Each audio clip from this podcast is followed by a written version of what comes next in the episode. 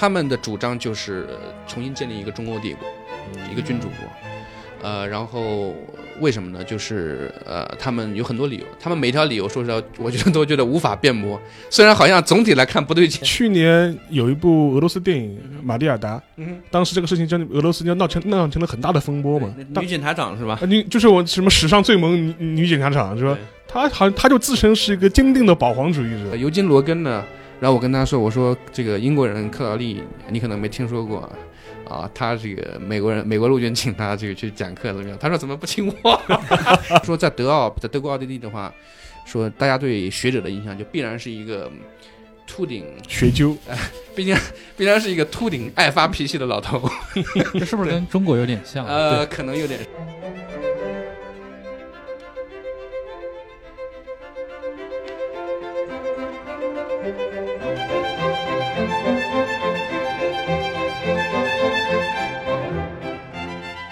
各位听众，大家好，欢迎收听本期的《忽左忽右》，我是陈彦良，我是杨一，呃，我是沙青青啊。那么我们今天就把陆大鹏本人请到了《忽左忽右》的节目里面，非常欢迎，非常欢迎。大家好，我是陆大鹏，我是呃翻译工作者。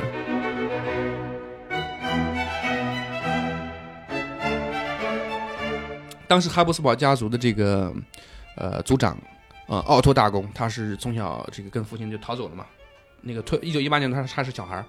后来逃到了这个比利时，然后在他们家跟比利时国王是亲戚，然后住在那里，在比利时长大，然后后来在比利时结婚等等等等。二战期间呢，他是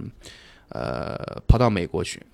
他跑到了开始从开始逃到了法国，后来到美国，并且他跟丘吉尔跟罗斯福都有过会晤，跟他们讲就是我就是奥地利并不是这样的，奥地利是第一个牺牲者嘛，对，奥地利是第一个纳粹的受害者。这个来跟西方国家这个友好，然后包括在美国组建奥地利移民组成的军队，来帮助在美军框架之内参加等等等等，但是后来没有成功，呃，所以他是一直是积极投靠西方的，嗯，在他也跟丘吉尔谈，丘吉尔是一个老牌帝国主义者，对，丘吉尔是比较略微比罗斯福更为赞同的他这种这种帝国的这种这种构想。这个奥托大公他希望这个战后的格局是能够重建一个中欧国家，这个包括奥地利、匈牙利等等，斯洛伐克、捷克等等等等，呃，一个多瑙河联邦或者是一个什么叫哈布斯堡合众国或者怎么说也好，大概是这样。丘吉尔对他有一定的赞同，但是不置可否，因为后来形势发展太快，对，苏联很快控制了，对，控制了这个南欧和东欧，所以这个梦想没有实现。然后这个奥托大公后来就他一直是反纳粹的，那个。呃，纳粹吞并奥地利的那个那个行动，在德军那方面叫奥托行动，很多人就说这是针对针对他的，针对他的，对，所以呢，他一直是纳粹的目标。纳粹占领这个奥地，也不能说占领了，奥地利人毕竟是欢是举着鲜花欢迎希特勒来的。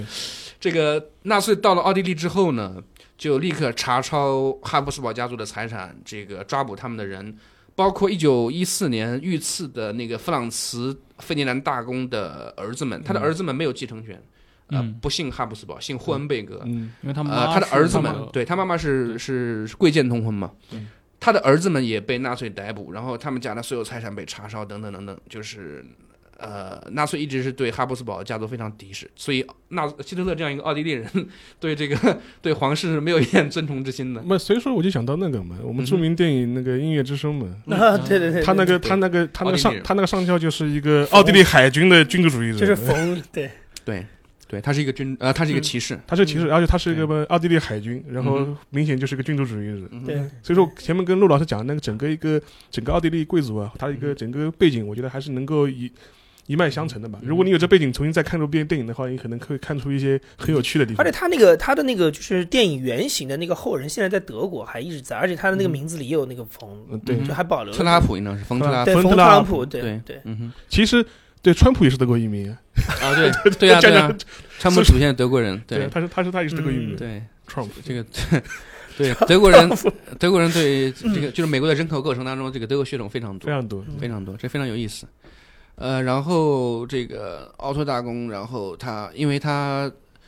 他一直想回国嘛，一直想回国，然后奥地利共和国政府就强迫他要一定要签一个声明，宣布他永远放弃这个将来继承皇位的权利，才允许他回国。这个闹了很长时间，最后是终于签了，宣了宣布自己是共和国的忠实。他是在哪个年代签的这个？六十年代。六十年代。六十年代，然后他才允许回国，然后后来的哈布斯堡家族的成员才慢慢被允许回国。回国之后，然后但是他们应法律应该今天仍然禁止他们参选总统。嗯呃，曾经前几年有一个大公，某一个大公是想竞选总统，引起了轩然大波，后来没有这个参加，没有没有没有没有做成。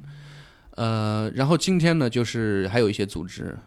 呃，有一个我前段时间这个跟他们见面、跟他们采访的一个组织叫黑黄联盟，黑和黄是 奥地利皇室的颜色嘛颜，色当年也是黑黄奥地利联盟对。对，然后他们今天在应该是零几年建立的一个组织，呃，是一个，呃当然我们中国人去跟他们见面会有一种非常违和、非常奇怪的感觉，但是他们非常认真，嗯，而且就给我看他们那里各种材料、宣言书啊等等等等，这个非常好玩。我写了一篇文章在那个《经济观察日报》上，呃，他们的主张就是重新建立一个中欧帝国，一个君主国。呃，然后为什么呢？就是呃，他们有很多理由，他们每条理由说实话，我觉得都觉得无法辩驳。虽然好像总体来看不对劲，就但但是很难辩驳。就是就是就听完之后总觉得哪里不对，就是，对，但是每一条好像都有点道理，对对对啊！比方说，他说这个，他我说那那那你们是不是对奥地利现在的这个制度不满？他说是不满。为什么不满？因为这个觉得奥地利现在的议会民主制度跟西方绝大多数国家的民主制度一样，这个这个这个参选者他是代表自己选民利益，代表各种利益集团、石油各种什么石油啊、商业啊这种利益，不能够代表全体人民。只有一个超越阶级的、超越民族的、超越宗教、超越各种文化的一个君主，才有可能代表所有人的利益。他而且这样的君主他是保护弱者的，而现在的这种各种政党，他是变成一个无聊的政治游戏。这个大家每个候选人之间的政治纲领好像都差不多，都说不出什么东西来，都说一些好听的言辞，但是并没有什么实际的。这个纲领在背后，并且往往是通过这个，比方说谁长得帅、形象好，就更有可能会当选，或者是谁这个比较有人脉，能够拉到更多的这个资金、参选资金等等等等。他觉得现在这个议会民主制度是一个无聊的游戏，呃，不能代表所有人，只有君主能够代表。但他但他这个非常像我们之前聊过二二六时候北一辉的这种想法嘛，嗯人民的天皇嘛，人民的皇帝呃，人民的人民的天人民的天皇，人民的皇帝，对。对，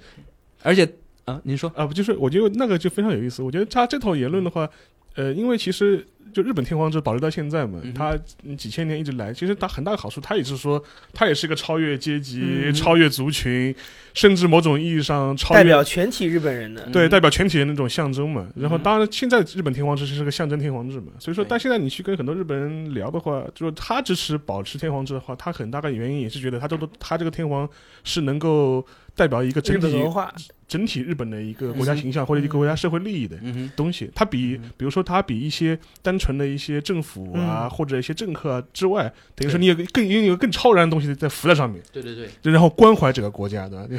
但但是我其实很好奇，因为奥地利今呃今年大选的时候不是也有右翼，就是民粹主义，然后打的反移民这种嗯感觉，因为民粹总归是跟你的这种就是民族主体意识有点关系嘛。嗯，那他们呢，对于这种前皇室的这个看法怎么看？他们有这种利用的可能性吗？就是在未来，嗯，很有意思，就是呃这个奥地利的今天的君主主义者，他们我觉得在政治光谱上应当属于左派。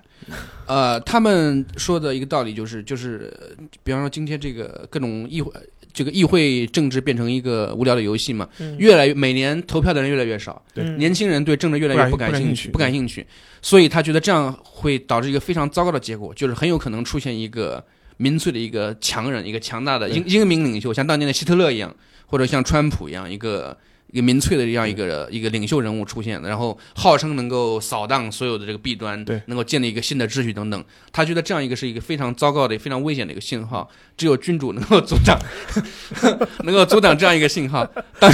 当年那个说那个这个那个谁西奥多罗斯福总统这个访问奥地利的时候，觉得奥地利搞得蛮好的，什么学校啊、公路啊、各种基础设施啊，什么搞得都蛮好的。然后问皇帝弗朗茨约瑟夫说说皇帝陛下说，奥地利现在好像一切都正常，好像没有你也也挺好的，好像没有你也挺好。那你你的功能是什么？你你做什么？然后皇帝的回答就非常有名一句话，他说他说我的工作就是保护我的各民族复数啊各民族各民族，免得这个糟糕的政治家伤害他们。呃，嗯所以他们觉得这个呃只有一个君主才能够保护人民，来这个抵抗这个糟糕的这个政客们。而且这个为什么说他们是左派呢？他说我们这个我们君主主义者是是我们是相信民主的，而且我们的民主是比议会民主能够代表更直接的民主，是更直接民主，也有点那个民往民粹方向那个去的意思，并且他们说我说那少数族裔啊，这个难民问题啊什么什么什么，你们怎么看？然后他们就说这个十九世纪的时候，哈布斯堡帝国就已经这个认可伊斯兰教是他们正式的宗教，嗯。对。宗教之一。然后这个穆斯林在皇帝眼中，穆斯林、基督徒、东正教徒、新教徒、这个天主教徒都是一样的。所以奥地利军队里面有五花八门的这种军牧嘛，嗯哼，随军牧师嗯什么随军阿訇啊，嗯还有。对对是这样，对呃，嗯。呃，你说没事，然后他们就说这个包括难民问题，他们说这个他们是希望这个优秀的人到奥地利来，他们也愿意跟各种，比方说他们愿意跟清真寺到清真寺里去跟阿訇们合作，帮助这些新的呃新移民来这个更好的融入这个奥地利社会等等，说他们是对这个持一个非常开放的态度。因为前面那个听那个陆老师讲嘛，因为嗯就是这批所谓黄黑同盟，他们也很大组织要恢复一个中欧中欧帝国嘛，中欧国家嘛。本来就是个多民族的一这个，哈巴斯岛本来就是一个多民族的一个体系嘛，所以说他如果他这样的话，就预设说我们这个以后如果能够会实现这个宏图大略的话，那肯定是个多民族、多宗教、多价值观的一个国家。但是我我一直很好奇，就是说，在过去的这种就是帝国时期的多民族，嗯哼跟现在国家里面的这种强调多民族嗯之间有没有差别？因为感觉现在国家的多民族是一个有点政治正确化被强加进去，嗯所以它很容易嗯导致民粹主义的复辟嘛。嗯但以前感觉好像那些帝国，即使是到十九世纪末二十世纪初留下的那些帝国，好像也不太感觉，也可能是我们不太了解这个材料。感觉好像就是说，他那个嗯，国家内部的这种某一个民族的那种呃，强调自己的主体性啊，这块好像排斥其他民族的这个好像不是很强。你觉得有区别吗？呃，像奥匈帝国时期，它是其实是我们比较传统的历史说法，是因为它不能够解决民族问题，对嗯所以这个后来崩溃了。对，对所以崩溃。但是其实，呃，要么是与其说他不能解决民族问题，倒不如说他对民族问题，呃，他们不觉得民族是一个问题。啊，就比方说，这个奥地利当时几十种语言，然后他从来就没有推行过一种语言政策，对而反倒是这个共和民主的法国嗯用铁拳来推行这个对这个语言政策，嗯强迫南部分人都改改学法语等等等等。奥地利人从来没有这样做过。我查了一下，奥匈帝国的唯一的官方。正式的官方语言是拉丁语，是我天主教，对 他从来没有从呃，就是没有真正没有真正，也不能说从来没有没有真正推行过，比方说强迫大家多学德语，多用德语什么什么的嗯这样一个。而且当时这个怎么说呢，就是呃，民族主义是一个比较新的一种东西，在那个时候大家你要你如果问他的话，问那个人的话，他会去说我是这个维也纳皇帝的臣民，我是哈布斯堡国国家君主国的臣民，嗯我是多瑙河君主国的臣民。他一般不会觉得我是一不会说我是一个捷克人，我是一个斯洛伐克人。这些东西是一九一八年之后后来才有的，嗯而且嗯，但他们也会也会意识到，比如说我我我是个马扎尔人，对对，我说的是匈匈牙利语，对，这个对语言是那这个对他意味着着什么呢？对，就是这种认识对他意味着什么？对，因为马扎尔人、匈牙利人是奥匈帝国一个最重要的一个问题的来源。对，就是马扎尔人从来就没有满足过，他始终觉得自己应该得到更高的地位，应该得到更多的优待。这个他觉得自己好像受到了这个说德语的奥地利人的压迫等等等，但是他同时他也压迫其他民族，他压迫波兰人、压迫斯洛伐克人等等，斯拉夫人，对对，压迫各种各种各样的民族。这个所以匈牙利一直是给奥地利造成了很多困扰的问题的来源。呃，但是怎么说呢？这个匈牙利仍然是对维也纳是有很强的向心力，在当时就很强的向心力。一九一八年之后的各种捷克斯洛呃捷克斯洛伐克、匈牙利，包括这后面建立的南斯拉夫王国等等等等，他们这个呃表面上是一个民族解放的运动，是这个呃一个先进的进步的力量，但是他他们后从他们后来所作所为来看，他们无没有一个无一不是效仿过去的哈布斯堡帝国，嗯然后他们无一不是用这个强制的甚至暴力的手段来对付其他的民族，对对付自己国内的少数民族，比方说匈牙利残酷的镇压自己的斯洛伐克人，对捷克强烈的。呃，残酷的镇压自己境内的匈牙利人，等等，等等，都是这样。所以那些国家，这个建立民族国家，并没有解决民族问题。所以这个怎么说呢？对是一个，尤其到后面我们看到对铁托建立南斯拉夫，它其实还是一个非常多民族的这么对，让每一个让每一个民族都有自己的国家，并不能够解决问题。所以说反过来现在，因为前呃前几年就一直讨论新清史嘛，嗯然后其实现在很多按照新清史的讲法嘛，呃就是基本观点嘛，整个大清帝国其实也是一个帝国，一个多元多多元元帝帝国嘛，是个多元是是个多元帝国。我既是中国的皇帝，也是是草原的可可汗。可汗，对对，所以说它等于是这样一种体系下嗯慢慢慢慢慢慢形成的。所以说，我觉得这个东西，我一直就是听陆老师讲那个哈布斯堡，嗯，它整个多民族的这样构成的话，我这我一直想到就是我们现在嗯看怎么看清朝这样这样一种状态，对嗯非常类似，非常类似，非常类似。我想的是去年，就是去年大概二月份或者三月份的时候，当时我在那个山东济南见了那个冯克利。嗯，那冯克利他是翻译了很多奥地利思想家的这些著作，像对。哈耶克呀这些人。嗯呃，他当时也谈到奥地利人的这么一个，当然可能这个呃那个术语很陈旧了，可能就是民族性这一块。嗯他个人的一个个人看法是认为，奥地利人他们其实有一种奥地利式的天下主义。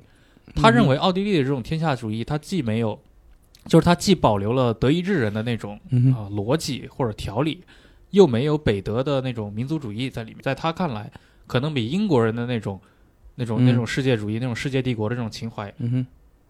他认为会可能更可取一点。我不知道你嗯你是怎么看这个问题？这个很有意思，因为呃，是其实，在一九一八年之前不存在奥地利人，没有奥地利人这样一种概念。嗯，他如果比方说他是一个说德语的人，他是会说我是德意志人，对是文化上的德意志人。他并当然当时也没有德意也没有德国就是了，呃，就是一就是奥地利这样一个民族认同是一九一八年十一月之后才有的，就是因为当时这个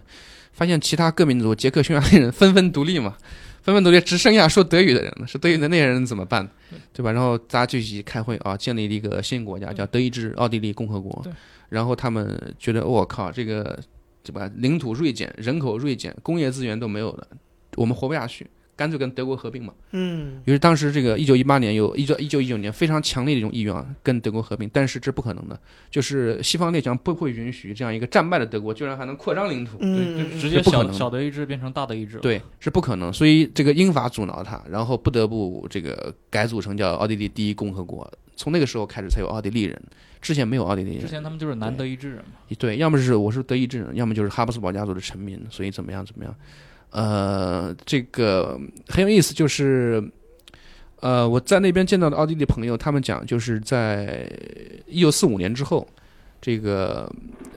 奥地利的历史教科书，中小学历史教科书里面对哈布斯堡家族是非常负面的评价，嗯，觉得当时这个是一个跟中国人类似说法类似嘛，就是一个这个民各民族的这个牢狱嘛，对吧？压迫他少数民族。他他这个他这个东西是呃，因为就德德国战败以后，西方的影响，还是说他自己本民族就有这样的概念，就觉得我曾经的这个皇室是有问题的？是反思，是反思是反思，嗯对，因为当时觉得这个，毕竟两次世界大战、一战这个，觉得这个奥匈帝国啊、觉得奥地利皇室这个责任是逃不过去了，啊，嗯对他的这个评价非常非常的负面。然后只有到近些年，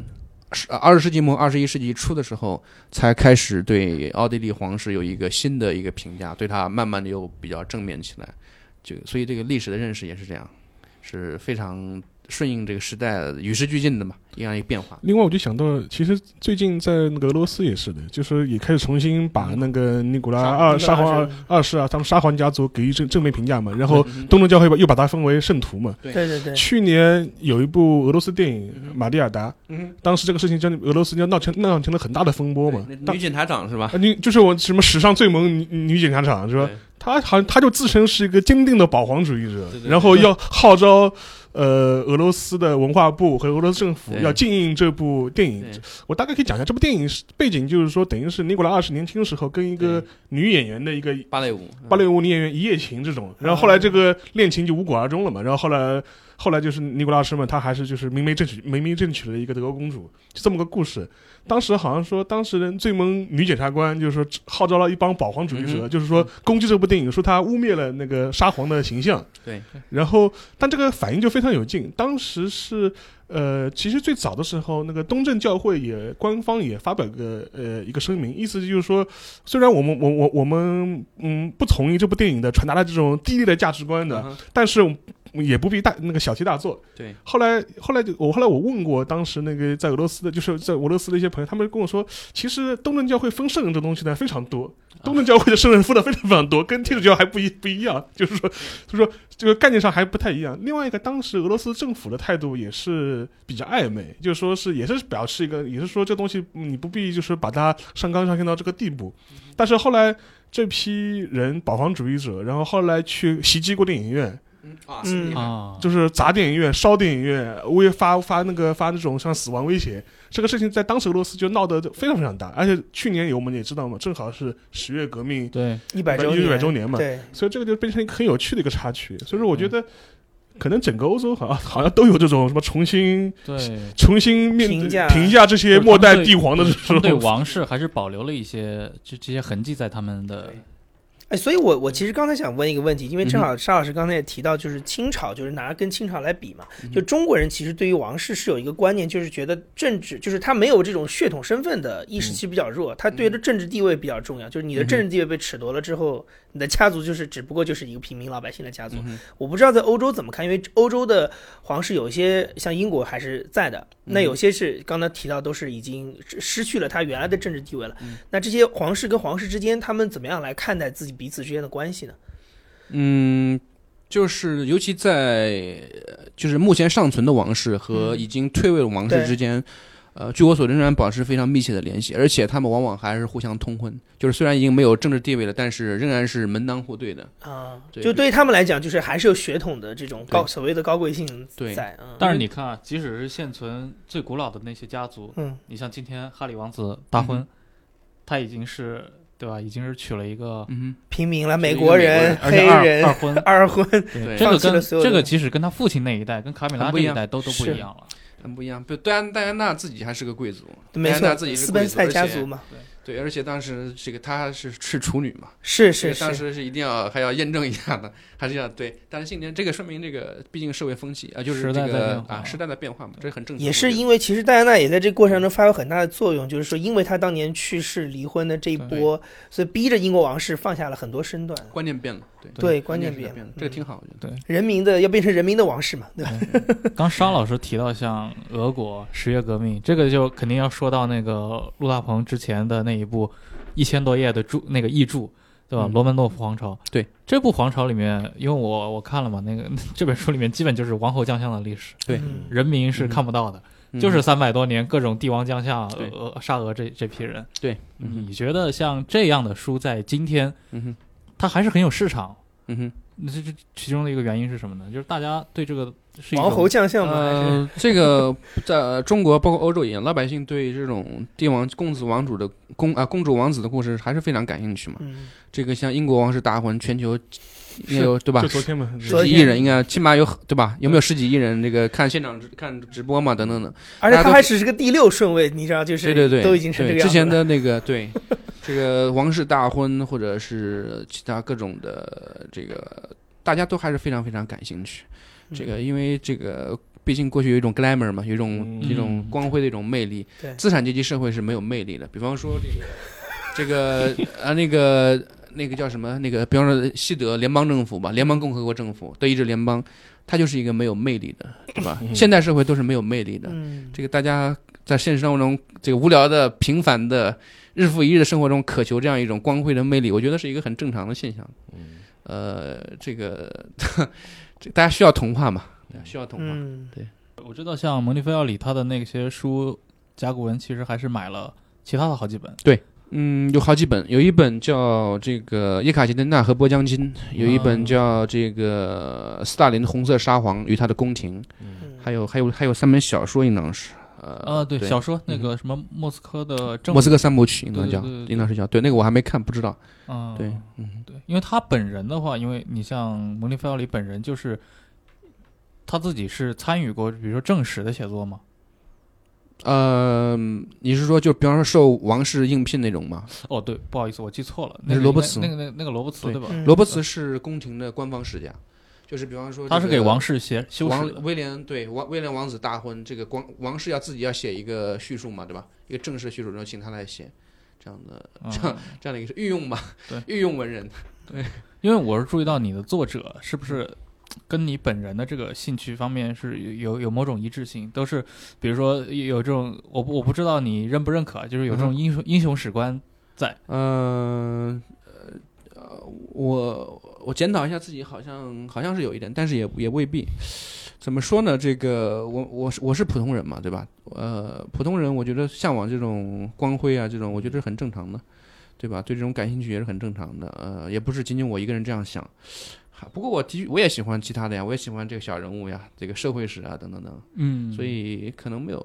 特别必然的吧，我觉得。对你接触了这这么多这些西方的你的作者啊，嗯比如说像呃哎卡根你是没有接触过的，卡根没有见过，卡根没有接触过，嗯但是其他的像像兰士林也好像丹琼斯也好，嗯，像那个呃像那个罗伯罗伯茨也好，嗯就是你都是接触过，你对他们就这个交往过程中，你有哪些印象深刻的一些事情吗？印象深刻的事情，嗯，呃，这些好像刚才说的几个人好像都是英国人，兰士林是英国人，罗伯茨是英国人，对丹琼斯、蒙蒂菲奥里，然后是英国人，还还真是，那个尤金·罗根是美国人，但是他是在牛津大，他是在英国教书。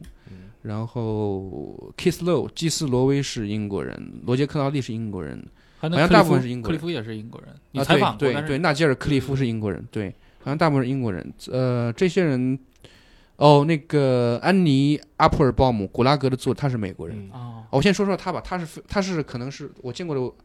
特最有意思的一个一个一个作家，一个呃女女作家。然后他那个写古拉格嘛，大家都知道他。然后呃，他是非常的呃有气场、非常霸气的一个人，就是非常有你可以幻想他是美国女总统那种感觉，就是举手投足那种，非常非常的霸气。但是她因为是一直这个生活在这个比较高的高层嘛，对吧？跟高层人物打交道，她的丈夫是波兰前国防部长和外交部长，哦然后这个特别像政治家，然后说话也特别好，那个特别有激情的一个人。他那个写的书都是非常阴暗的嘛，悲剧的，古拉格，然后乌克兰大饥荒，呃，包括这个很多一些苏联的书，呃，但是他是非常的阳光、非常正面的一个人，然后非常有力度。这个这些这些形容词好像听起来都比较干枯，但是我的确是这样觉得的。呃，他因为而且他是早年是记者出身，然后非常擅长跟媒体打交道，经常上电视嘛，在这个电视上的这种讲话的风格什么都非常的，呃，还是那句话，我可以完全可以想象她是一个女总统那种感觉。嗯嗯 Applebaum，然后呃，其他几个英国人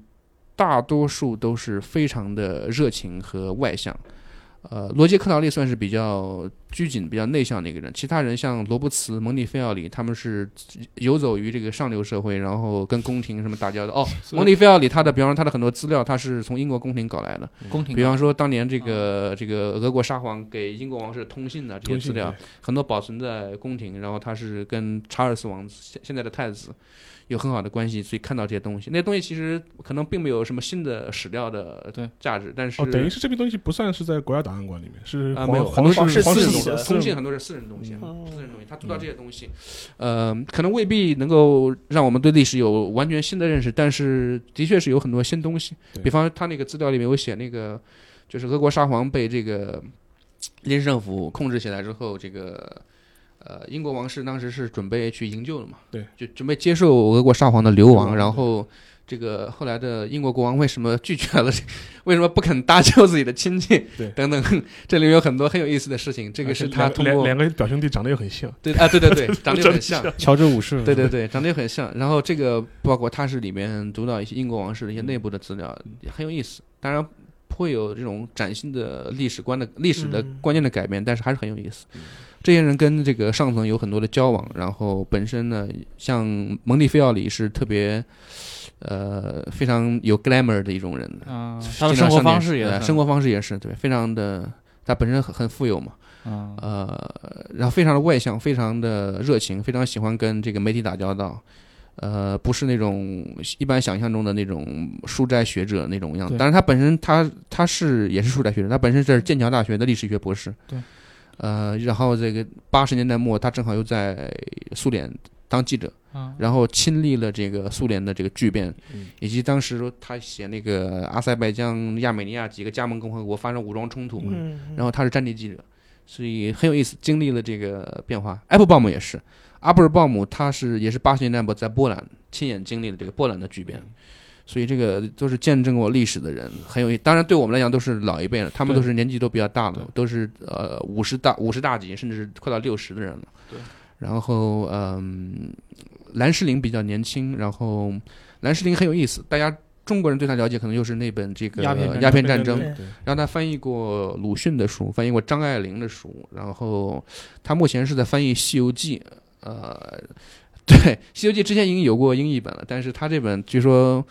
呃，我当时问他，我说你对《西游记》的第一观感是什么？他说《西游记》非常的幽默。嗯我们看《西游记》，可能第一个可能不会想到它是一本幽默的书。嗯呃，他觉得里面，比方说他说翻译一部分的时候给他的小孩看，然后小孩觉得非常好笑，这个 monkey 怎么样怎么样，非常好笑，所以拭目以待，看他的这个英文版的《西游记》是什么样子。然后他本人呢，他其实是本身他是研究这个国共内战和这个这个叫什么呃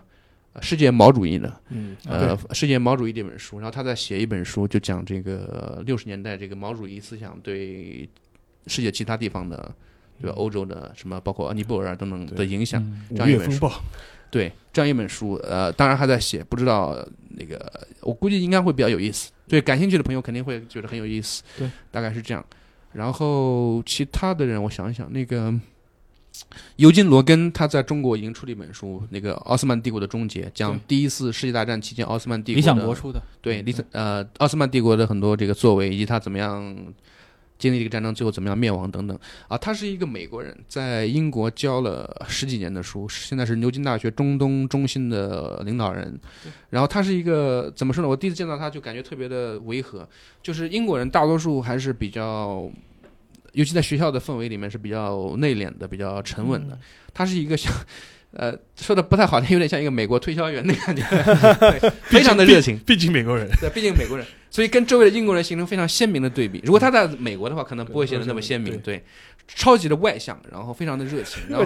第一次见到你就对你就好像已经认识了几十年一样那种感觉。十点眼神。就我想到昨天那个大婚的时候，他那个布道的那个人，啊，那个黑人是个美国人，然后我就觉得太违和了。这个他在美国很正常，肯定很正常，就是一个非常夸张的手舞足蹈，对一个，但我觉得底下的英国人就是满脸的都是白眼的因为在英那种感觉。国是很奇怪的一种现象。对，嗯呃，对，罗根也非常有意思。他那个他是他的父亲是那个叫什么？那个喜欢二战的朋友知道那个格鲁曼公司，就是航空那个做战斗机的嘛。对，那个格鲁曼公司的这个在应该在中东的一个经销商还是怎么样，然后从小在中东很多国家待过，然后后来他本身是哥伦比亚大学学经济学。后来又这个改学历史，改学中东什么什么，精通阿拉伯语啊，那个那个叫什么土耳其语什么的。然后哎，嗯，好像那个克劳利也哦克劳利也也是是对土耳其问题非常对，克劳利他是克劳利是这个美国陆军和海军聘请的这个土耳其问题专家，给他们讲课。嗯他在那个法兰克福嘛，驻欧美军嘛，美军经常去讲嗯。尤其这几年嘛，对美国人对土耳其这个越来越重视。对对对，也是这样。然后很有意思，就是那个尤金·罗根呢，然后我跟他说，我说这个英国人克劳利，你可能没听说过啊。啊，他这个美国人，美国陆军请他这个去讲课怎么样？他说怎么不请我？他我是美国人的，怎么不请我？然后，然后他就说这个这个可能是因为他生活在这个英国时间太久，呃，已经被美国政府遗忘了。遗忘了，对，美国政府已经忘记他了，对，非常有非常好玩的一个人。然后我听说那个他有一本新的书叫《阿拉伯人一部历史》，我采访他的时候讲到过这本书，嗯我非常喜欢。这个书名呃有点不太合适，他其实讲的是阿拉伯现代史，啊。大概从这个被奥斯曼帝国征服以来，一直讲到今天的这个阿以冲突等等。呃，那个书如果你看了的话，这个基本的脉络就很清楚了。嗯很清楚了。这个它里面讲，我记得印象中讲的特别好。他说这个阿拉伯人的现代史就是一个，呃，就是一个别人的游戏的故事。对，就是从奥斯曼帝国也好，包括后来的这个对西方列强英法控制中东，然后对法国人，包括美苏争霸等等，就是一直在玩别人的游戏。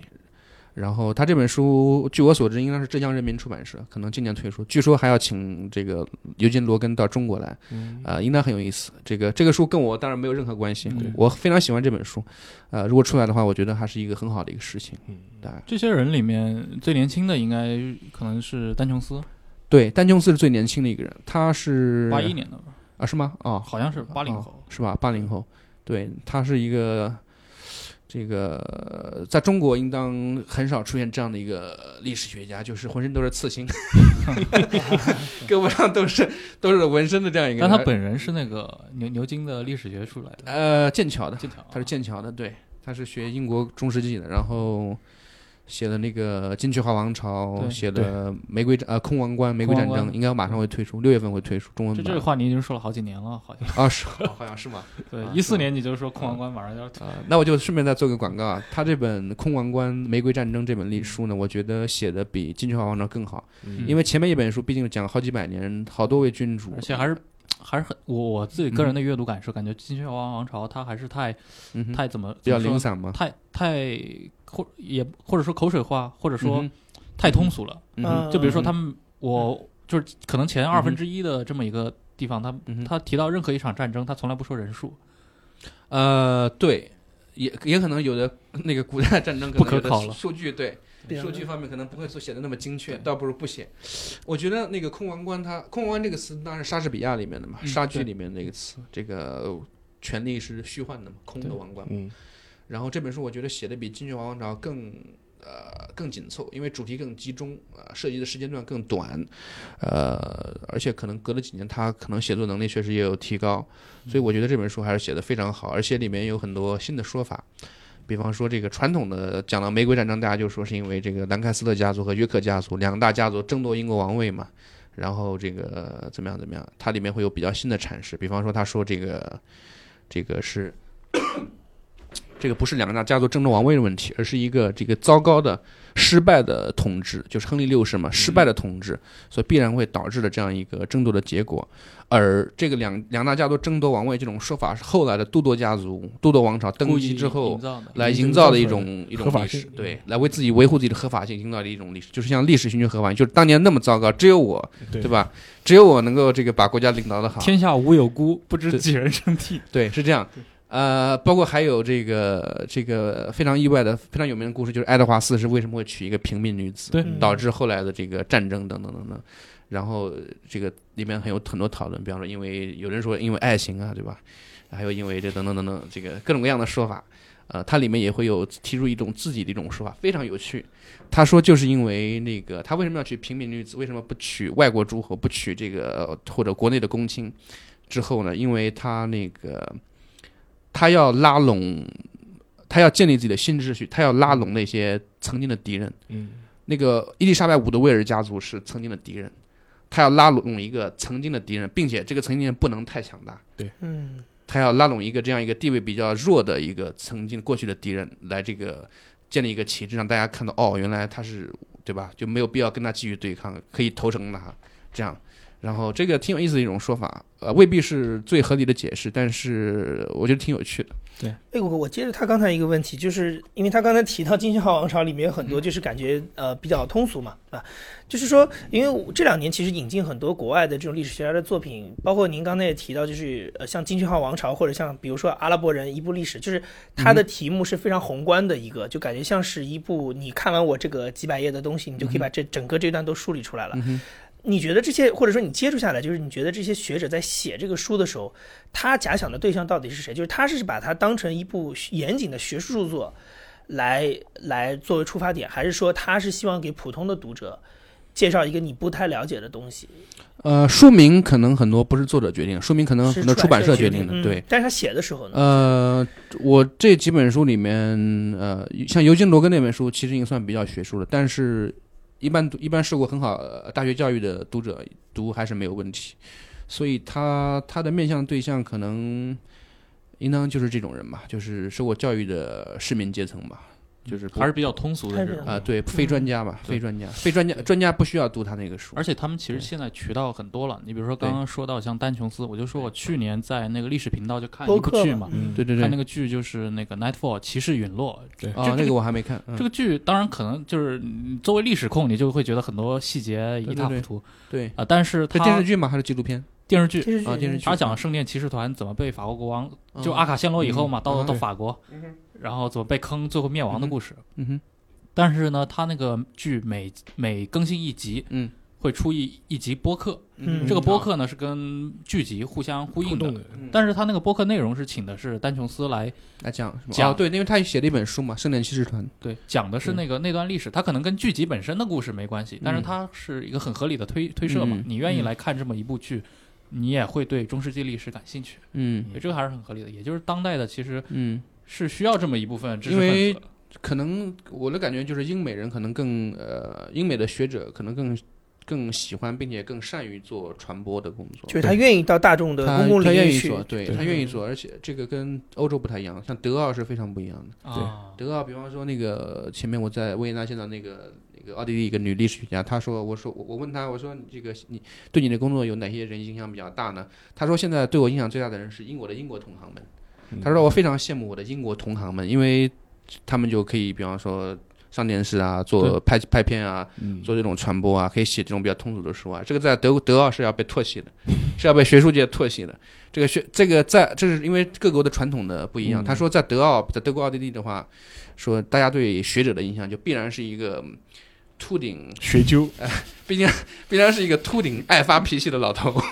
这是不是跟中国有点像？啊呃，可能有点是有点爱发脾气的老头，一个严谨的呃，一个或者一个枯燥，一个这样一个一个老年人的一个，并且一定是男性的形象。如果你长得比较帅，形象好，又是女性的话，很难被大家接受。但我我现在我现在对这件事情我，我我有另外一个理解，我觉得也有可能是反过来，就是因为包括中国的学术圈在内，就很多人其实他并不善于表达，就他严谨的。对，对他严谨的学术著作是可以写的很好的，嗯但是你把它放到一个公共场域里，他其实不太知道怎么表达。然后对也正因为他嗯不太说，所以导致就是说互相影响，就社会也会给他们一个形象，就是啊这批人就是不太会说。我即使给你一个机会，你可能也不太会表达，那慢慢你就退出了这种自我表达的公众领域。就是你把舆论阵地给让出去了嘛。是，但是英美就不太一样，就是说你让他说的时候，他也很能够头头是道说得出来，而且他严谨的学术表达也可以，但是他非常通俗的讲解，他也能讲得非常生动。就是他各阶层的表达都很完善，而且都有很专业的人来干这些事对，。就是传英美有这种传统，德奥因为传统比较差，但是据据说这个德奥现在也开始做，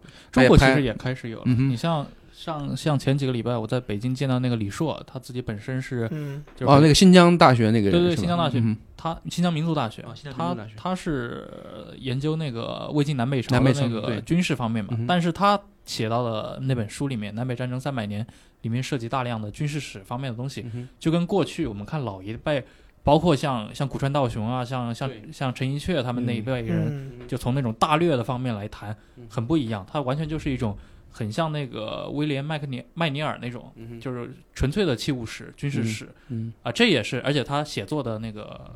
就是写作流畅感非常好。他也提到了一个问题，就是说嗯，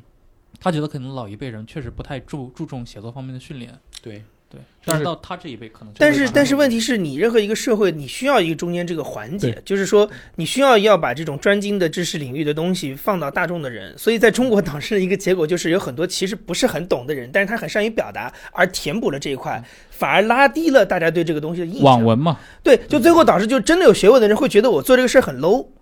但是我觉得英美好处好在就是它一直是主流的人在霸占这个场域。对所以为什么说就陆大鹏功不可没呢？对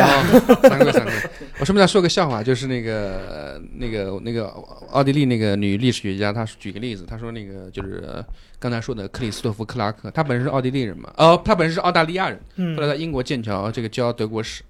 然后他是经常上这个上电视的，而且德国的电视台也会请他去。德国前不久也不是前不久，好多前几年拍了一个纪录片，然后请他来主讲，就像英国 BBC 那种感觉一样啊，请他主讲。然后那个片子在德国收视率非常差，受到受到这个很多德国观众的抨击和这个恶评，然后这个。就有人觉得这个英国人在上面手舞足蹈，这 个对吧？这个非常有非常有大师体面，怎么样怎么样？有损有辱斯啊，文。对，有辱斯文，对，大辱斯文，然后嗯对，然后就觉得这样，反正他是英，他是英，他是澳大利亚人，他就算是英国人嘛，他是英国人嘛，本身就已经不要脸了，对，然后呃，然后这个奥地利学家呢，他说这个克里斯托弗克拉克的片子在德国受到恶评。他说：“他认为主要是因为德国人对他的嫉妒。好，那我们本期的互左互右就到这，非常感谢大鹏这次来跟我们分享了这么多有趣的啊、有趣的话题。那那以后我们有其他的话题的时候，也会希望能够再次邀请到。新书，新书如果要出的话，对，尤其是你下一本书或者下下本的时候，好啊，呃欢迎多来上海，好，谢谢，多来参加互左互右。谢谢。嗯，行，再见。再见。